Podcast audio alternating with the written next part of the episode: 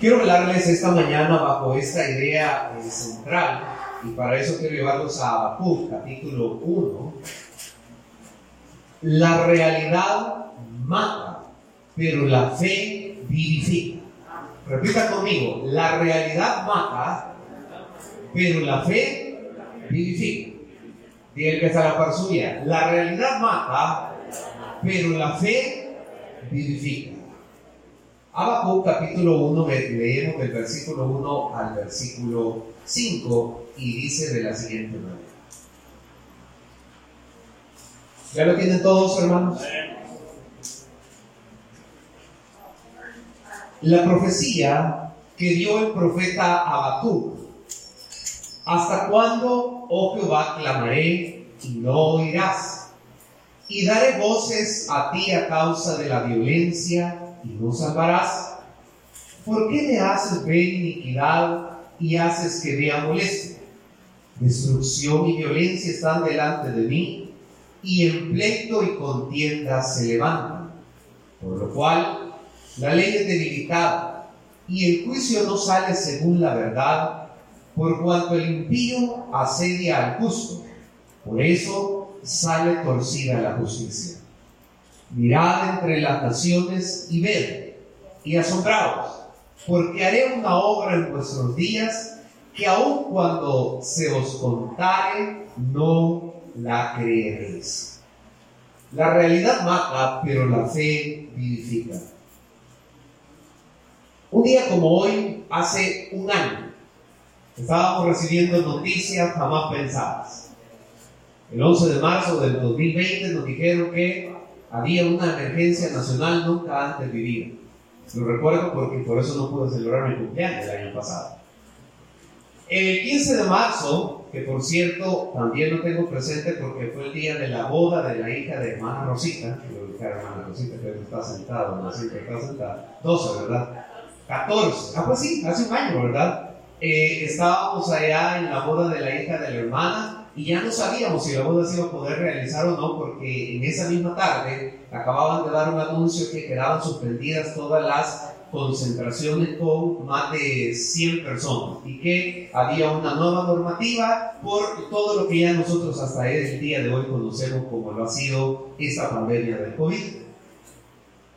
17 de marzo se nos estaba anunciando que quedaban suspendidas todas las reuniones y que literalmente teníamos que estar resguardados en nuestra casa, cosa que duró hasta aproximadamente allá como finales del mes de julio cuando se empezó a salir. Tuvimos que adaptarnos y acostumbrarnos a salir según el número de Duki, ¿verdad? Si usted pues eh, le correspondía poder salir, usted podía salir y si no, teníamos que estar en nuestros hogares. Durante mucho tiempo literalmente no vimos a nuestros vecinos hablo de la realidad que vivimos nosotros cerca de nuestra colonia, ¿verdad? Quizás por estar la delegación de la PNC cerca y haber un patrullaje constante, la gente tuvo temor, literalmente no salía, las tiendas las cerraban a las 4 de la tarde, había una situación como de zozobra, de temor, más todo lo que veíamos, muchos de ustedes vieron imágenes de Europa, de Asia y de otros países desarrollados, carreteras desérticas, ciudades desérticas, eh, estadios, eh, bueno, todos los lugares de concentración masiva desértica y de repente uno dice, ¿qué está pasando en el mundo? Hay una crisis, un caos y todo lo que nosotros ya conocemos.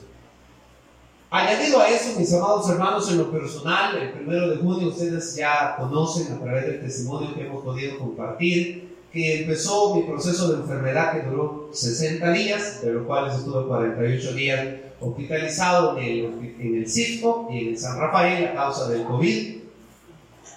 Durante todo ese tiempo, mientras hoy cantábamos la alabanza que eh, mi esposa y yo decimos que es una alabanza que cobra una mayor eh, trascendencia para nuestra vida, recuerdo que durante 32 días esos 48 días, para mí, realmente el tener a Dios era lo que nos daba toda la certeza, garantía, esperanza y confianza. Alguien nos va a decir, los otros días, pastor, los otros días eran los días en que yo no tengo conciencia a causa de los medicamentos y que estuve a punto de poder estar ya con el Señor. Durante ese tiempo, la, el bien más preciado para un paciente dentro del hospital El Salvador era el tener pamper, porque les he contado que ahí no hay baños, entonces todos estamos con pamper y prácticamente a usted lo que le preocupa, por así decirlo, es que usted tenga pamper. De hecho, recuerdo que muchos amigos que estaban, que nos hicimos amigos ahí, eh, gracias a Dios en la misericordia del Señor, Dios proveyó dos personas a través de las cuales mi esposa siempre pudo hacerme llegar las cosas necesarias y ellos me decían, pastor, no tendrá un pamper que le sobre. Imagínense ustedes, ¿verdad? Eh, tener eh, la necesidad de un pamper de adulto como el bien más preciado. Porque durante mucho tiempo usted ahí literalmente pues pasa así, solo el pamper y la sábana que tiene para poder cubrirle. Hay momentos, hermanos, que la realidad nos invita a la tristeza, nos invita a la nostalgia, nos invita a la desolación, a la desesperanza, a rendirnos. Posiblemente quizás algunos de ustedes, mientras me están oyendo, tal vez se puedan identificar con lo que Habacuc está viviendo. Algunos posiblemente viviendo una realidad dura en la parte financiera, estrechez, escasez, otros viviendo una realidad que mata quizás en la parte emocional, algún problema que lleva un tiempo prolongado y no hay una salida, algún proceso de enfermedad, alguna angustia a través de los hijos o de cualquier situación familiar. Para otros, la realidad de no poder ver por dónde va a venir un mejor porvenir a raíz de todo lo que ya nosotros sabemos, la injusticia, la violencia, la escasez y otros factores más. La realidad, hermanos, mata y muchas veces la realidad es dura. El recibir un diagnóstico adverso es duro. El que a usted le digan le quedan días, pocos, de, pocos días de vida es duro. El que a usted le diga ya no se puede hacer nada es duro que a usted le digan ya se hizo todo, pero mejor váyase a su casa, es duro. ¿Qué hacemos cuando la realidad mata? Lo único que nos queda es descansar en la fe, porque mientras la realidad mata, la fe vivifica, porque la fe llama las cosas que no son como si fuesen. Y nosotros sabemos que el Dios en quien tenemos depositada nuestra fe es un Dios real, es un Dios poderoso, es un Dios que tiene control de todas las cosas. Habacuc inicia, como lo hemos leído, con una queja. Es una queja del alma. Es un grito de angustia. Habacuc está viendo situaciones que estremecen su ser. Ve violencia, iniquidad, destrucción, pleitos, corrupción en aquellos que tenían que aplicar la justicia. Habacuc no entiende cómo es posible que entre él hace mucho más profunda su oración y su intercesión es intenso su clamor y su ruego, él no ve una respuesta, él no ve que la situación mejore, él no ve que llegue a la vida de la nación un cambio, él no ve que la situación pueda mejorar. Pero la queja de Habacuc también es una queja en contra de Dios, pues resulta que Habacuc a través de estos versículos llega a pensar que Dios está indiferente que Dios se ha desinteresado, que Dios no le está prestando atención, que Dios es indolente con su sufrimiento, que Dios se ha alejado de su pueblo, que Dios guarda silencio cuando debería de hacer algo, que Dios no está cuando ellos lo están más necesitando para ver su milagro y su fortaleza. Habacuc está preocupado. Habacuc se siente derrotado, Habacuc se siente triste, pero el Señor le va a tener que recordar a Habacuc, como a usted y a mí, que el justo por su fe vivirá. Habacuc no es indiferente a los males que aquejan a la sociedad. De hecho, una de las características principales de los profetas, estamos hablando 800 años antes de Cristo, 2800 años atrás de este día que hoy nosotros estamos viviendo, los profetas se identificaban con su pueblo, sentían el dolor de su pueblo, la queja de su pueblo, lo que el pueblo padecía. Habacuc anhela que Dios intervenga en la historia de su nación. Habacuc anhela que haya paz para su nación. Habacuc anhela que haya restauración para su nación. Creo que usted y yo anhelamos que haya paz para esta nación. Creo que usted y yo oramos e intercedemos para que haya justicia en esta nación. Creo que usted y yo intercedemos para que la gloria de Dios se vea sobre nuestra nación.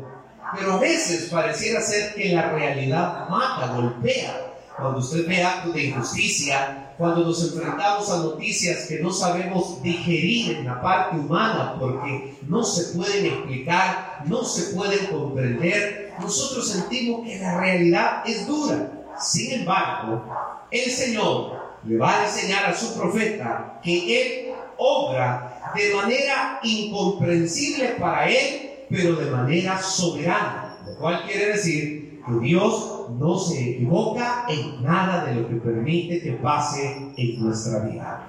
Su vida, su vida está segura en las manos de Dios. La palabra del Señor nos dice que a los que amamos al Señor, todas las cosas nos ayudan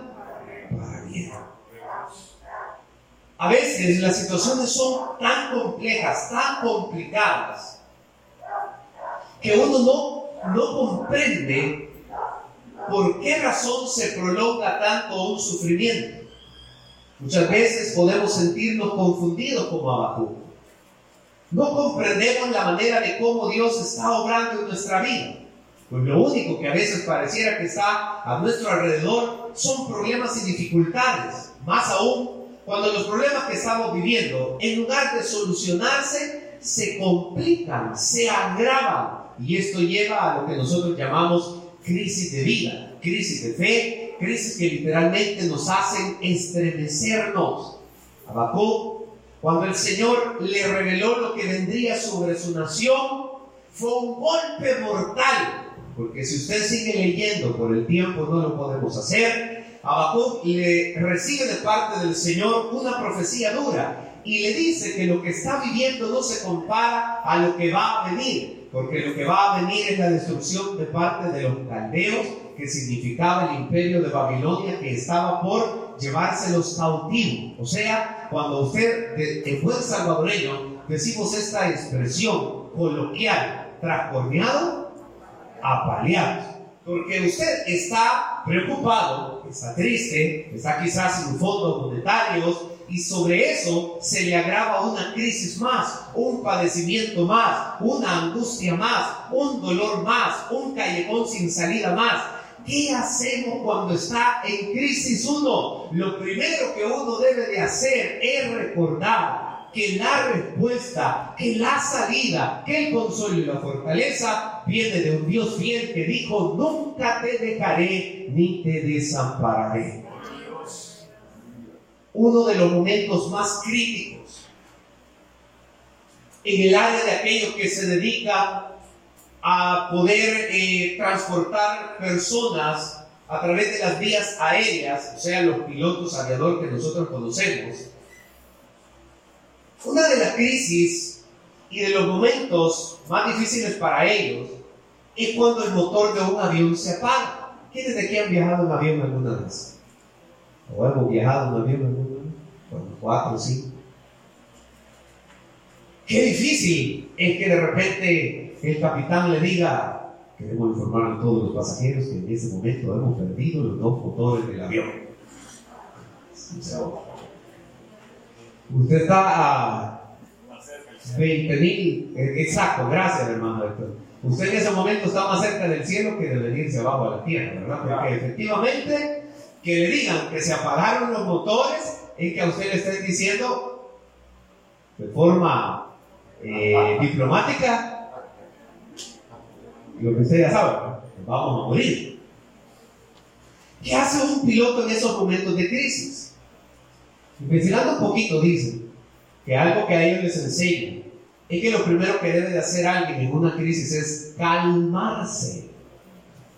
Repita conmigo, lo que yo debo hacer en medio de una crisis es calmar. Y lo que más cuesta hacer en medio de una crisis es guardar la calma. No caer en pánico y recordar lo que dice el manual en el que ellos han sido preparados por mucho tiempo, porque ellos tienen un protocolo que les han enseñado para saber cómo responder en ese día de crisis. O sea, cuando ellos sufren esa crisis, han tenido una preparación para que sepan qué deben de hacer. Pero para poder hacerlo, ellos necesitan guardar la calma para tener dominio de todas sus emociones y no dejar llevarse por el pánico usted y yo no hemos sido dejados a la deriva, aunque la maldad aumente, aunque la injusticia se acreciente, aunque las situaciones se compliquen. Hay un manual en el cual el Señor nos ha dicho cómo vamos a salir adelante. Guarde la calma, desarrolle su fe. El Señor sigue en su trono y Él sabrá cómo sacarnos en victoria a cada uno de nosotros. Recordar lo que dice el manual recordar lo que hemos aprendido y en el caso del piloto, seguir las instrucciones que se le dan desde la torre de control para poder salir bien librado de esa crisis. Hay cosas en nuestra vida que no entendemos por qué ocurren, ni la manera en la que ocurren, ni en la época en la que nosotros esperamos que. De nada, hermanos, nos va a servir quejarnos. Tenemos que descansar en el Señor para mantener la calma, para no caer en pánico. Recordar que las promesas de Dios son fieles a nuestras vidas. Recordar que usted va a pasar por el valle de sombra y de muerte, llámese crisis, enfermedad, situaciones adversas, falta, escasez o cualquier tipo de problema. Pero ahí usted debe recordar que hay una instrucción. La instrucción es, clama a mí y yo te responderé. Clama a los justos y Jehová les oye. Muchas son las aflicciones del justo, pero de todas ellas le librará el Señor. Hay indicaciones para nosotros para saber cómo sobrellevar nuestras peores crisis o nuestros tiempos de angustia.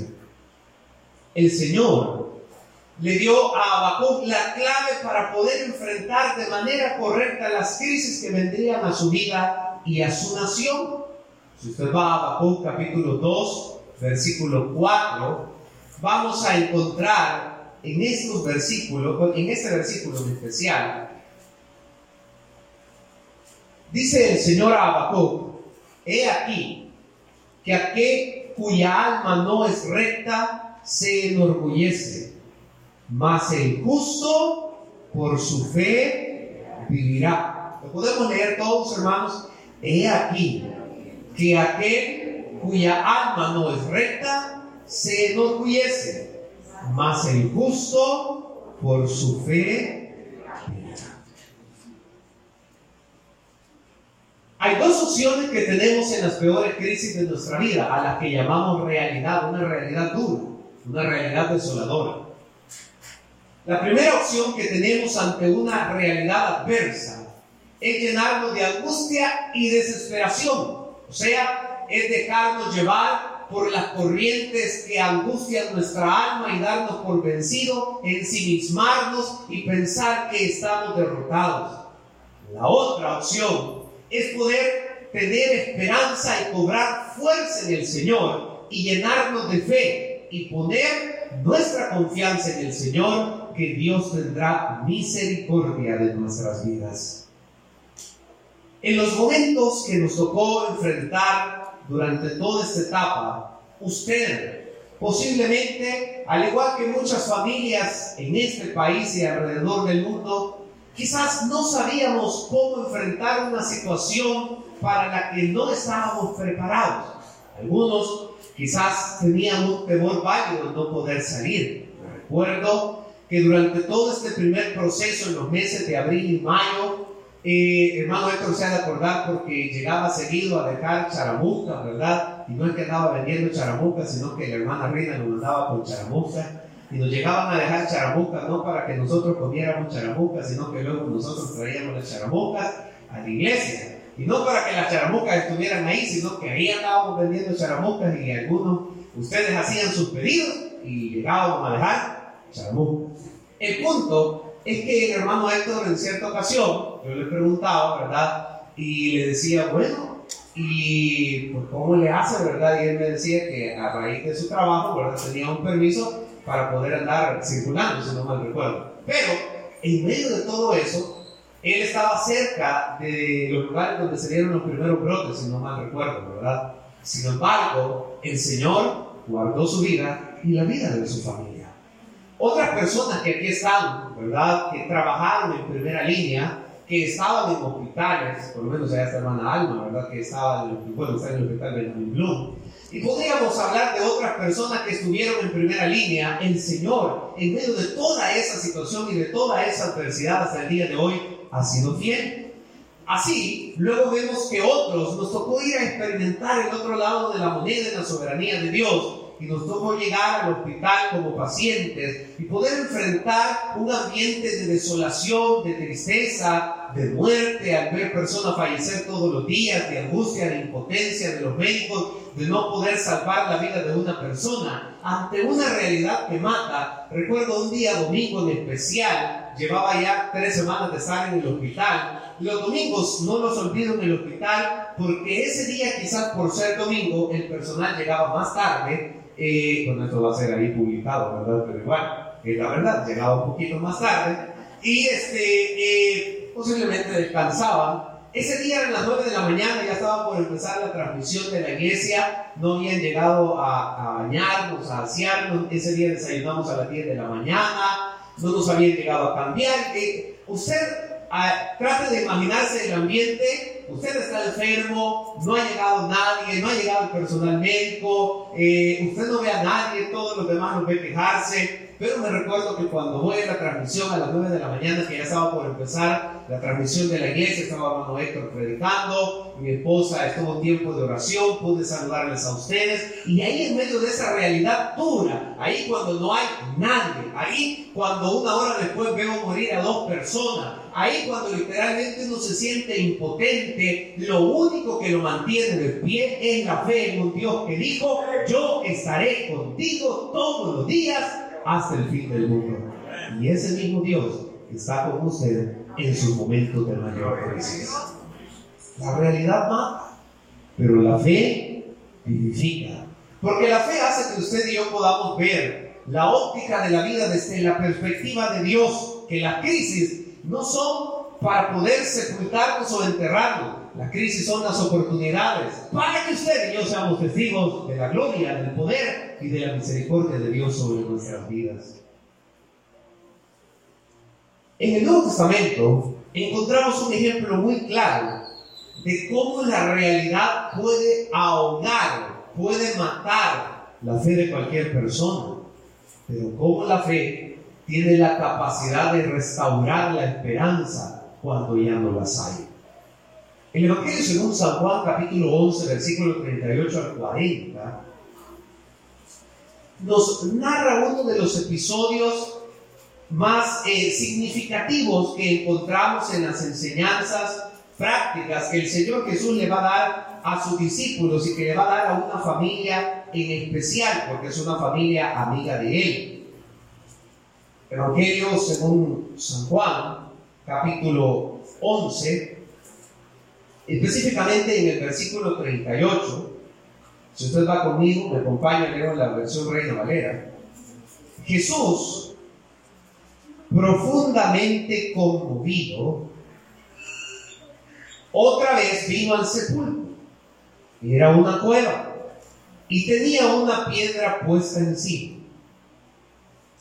Dijo Jesús, quitad la piedra. Repita conmigo, quitad la piedra. Con fe en el Señor tiene decretado para suya, quitad la piedra. Y alguien va a decir que tiene eso de especial. Sigamos leyendo.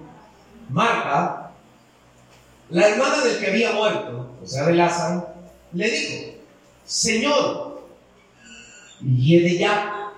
El proceso natural, biológico, cuatro días ya, había un estado de descomposición, aunque ellos eran embalsamados en ese tiempo con especies aromáticas, lo que detenía el proceso de descomposición, pero llevaban ya 96 horas de que su alma y su espíritu se habían separado de su cuerpo, o sea, llevaban cuatro días de que ese hombre estaba muerto y que lo habían enterrado.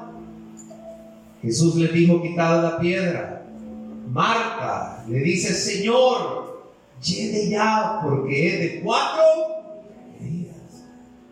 Jesús le dijo, no te he dicho que si crees, verás la gloria de Dios. Marta estaba diciendo una realidad, ¿sí o no? O sea, lo que Marta decía, ¿era real o no era real? ¿Sí? O sea, no podemos negarlo. O sea, era lógico. Le dice, Señor, si abres la, o sea, si quitas la piedra primero, o sea, y aunque eres el hermano, y hay un proceso de infección, o sea, no lo, no, lo hagas, no es correcto. Lo que, él, lo que ella estaba diciendo es una realidad. 96 horas habían pasado. Por el tiempo no podemos leer el relato, pero eh, antes ambas, Marta y María, le dicen, si hubieras estado aquí, o sea, como quien dice, ya es demasiado tarde. Si hubieras estado antes que él nosotros sabemos que tú eres tan poderoso que tú lo podías sanar, pero hoy ya está muerto. ¿Es una realidad o no es una realidad? El que usted recibe un diagnóstico es una realidad. El que a veces esté sin dinero por una serie de factores, no por mal, porque usted sea mal administrador, sino por otro factor, es una realidad. El que un hijo o una hija esté pasando una crisis es una realidad el perder trabajo es una realidad. La angustia por cualquier situación que nos roba la paz es una realidad. El cuerpo de Lázaro despedía mal olor. Tenía ya cuatro días de haber fallecido. Pero el Señor la invitó a ver más allá de la realidad. Le dijo Marta, parafraseando, tienes que ver con los ojos de la fe. No te he dicho que si crees, verás la gloria de Dios. Hace unos 15 días les conté a algunos de ustedes que grabábamos para la radio El Camino. Nos hicieron una entrevista. Y la pastora del hijo de, Carlos Navas que es la que dirige este programa que se llama Mujeres al Máximo, y hacía esta pregunta, Pastor, ya después de toda la entrevista que duró como 50 minutos, le voy a hacer una, una pregunta complicada. Piénselo bien. ¿Por qué cree que usted sí y otros no? O sea, ella estaba diciendo por qué cree que usted sí, Dios lo sanó y por qué a otro Dios no lo sanó. Porque debemos ser honestos. El dolor de una familia que ha perdido un ser amado no es fácil. Tratar de explicarle a alguien que ha perdido a un esposo, a un padre, no es fácil. Tratar de llevar bálsamo a ese corazón que sabe que esa persona en la parte humana ya usted no la va a poder ver. O sea, el saber, eh, el desapego que usted ya no va a compartir. Y de alguna forma, a veces hasta un testimonio puede también causarle daño a otros, porque otro puede decir, bueno, ¿y por qué Dios no lo hizo? ¿Por qué no lo hizo conmigo con él sí? O sea, ¿qué especial tiene para que él quede? Y no me refiero solo a mí, sino a todo lo que el Señor le plació dejarnos comida y a otros, a los que ya descansan en la presencia del Señor. Porque la realidad mata, pero la fe Y entonces yo le decía estas palabras al hermano. La soberanía de Dios nos lleva a entender en este tiempo lo que debemos de haber entendido desde el día que aceptamos a Cristo como Señor y Salvador personal. La vida que Dios nos ha dado no fue hecha para acumular riquezas, aunque los bienes materiales hacen más agradable la vida. La vida que Dios nos ha dado tampoco se trata de ganar todo el dinero del mundo, aunque poco facilita el poder adquisitivo, el poder tener una buena cantidad de dinero o buen salario. La vida que Dios nos ha dado no es para poder llenar toda la pared de títulos, aunque gracias a Dios ese conocimiento nos ayuda a ser de instrumento para otros, pero no se fije la vida en tener nuestra pared tapizada de títulos o una cuenta bancaria. Lo que debemos aprender desde el día uno cuando venimos a Cristo es que el Señor Jesús dijo, yo he venido para que tengan vida y la tengan en abundancia. Lo cual quiere decir que Dios ve más allá de lo que usted y yo vemos. Nosotros vemos nuestra vida en perspectiva de 80 o 90 años. Alguien me dijo, si la vida de, los más robustos son 80, me dijo, ¿qué sentido es que ya pasaste de los 40? O sea, me estaba diciendo que ya me queda la mitad de vida. Esa es una realidad que uno no puede negar. Pero eso es una realidad humana. Usted y yo fuimos hechos para ser eternos. Fuimos hechos para estar con el Señor por toda la eternidad. Tener una casa preciosa, artesonada, piso de mármol, lo que usted se imagine. Es algo bonito, pero es pasajero, es superficial. La Biblia dice que el Señor nos tiene preparado una cosa no hecha por mano humana, eterna en los cielos. El estado de vida acá, por muy hermoso que pueda ser, tarde o temprano va a cambiar. Pero la vida que nos espera con el Señor es una felicidad eterna. El resumen de lo que le respondía la hermana es lo siguiente. Si Dios se llevó a muchos, es porque en su soberanía ellos habían culminado el propósito de vida. Y habiéndolo honrado, Él los llamó y dijo, es hora de, descansar. Y si a otros nos ha dejado con vida, es porque en los propósitos soberanos que solo Él conoce, aún hay algo más que tenemos que seguir haciendo para honra y gloria de Él. Pero tanto el que se fue como el que se queda tiene la misma esperanza, y es que un día estaremos con Él por toda la eternidad.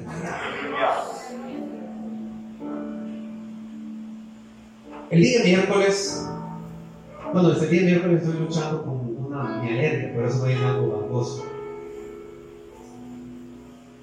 Así he estado predicando, he estado desarrollando el ministerio que el Señor me ha permitido. Por seguridad, el día viernes fui a pasar consulta, me dice la doctora, ¿lo veo bien, pastor? Me dice, ¿por qué viene? Me dice, a visitarla. Le digo. No, le digo, vengo ya, le expliqué, tengo allá, tengo una molestia, tengo secreción nasal y todo, me dijo, ahí vamos a revisarlo, me hice un par de me dijo, tranquilo, pastor después de lo que usted vivió, es normal que su sistema este, respiratorio quede sensible y me dijo, ¿se ha expuesto al polvo? Sí, ya le dije, hay dos días por las actividades que nos puse el polvo. La revisó y me dijo, tranquilo, toma actividad Le decía a alguien ayer, a través de escribir, porque él me decía, ¿cómo te sentís? Le digo, bien. Me dice, ¿cómo has pasado tu cumpleaños? Y no solo por el cariño, el amor de ustedes, por sus muestras de afecto, sino lo que nos permite disfrutar el Señor un día a la vez. Obviamente retos van a haber, cada mañana habrán retos. Pero como la palabra del Señor dice, si la maldad aumenta, sobreabunda la gracia. No estamos solos. La realidad puede ser dura, hermanos.